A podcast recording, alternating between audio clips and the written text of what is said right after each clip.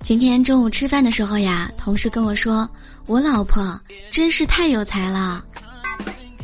昨天晚上呢和他一起打车回家到了地方司机说十三块我们两个人顿时就悲催了一摸口袋两个人在一起才凑了十一块钱非常尴尬。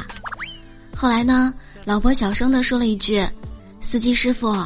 我们俩呢还差两块钱要不你再往回开一开吧。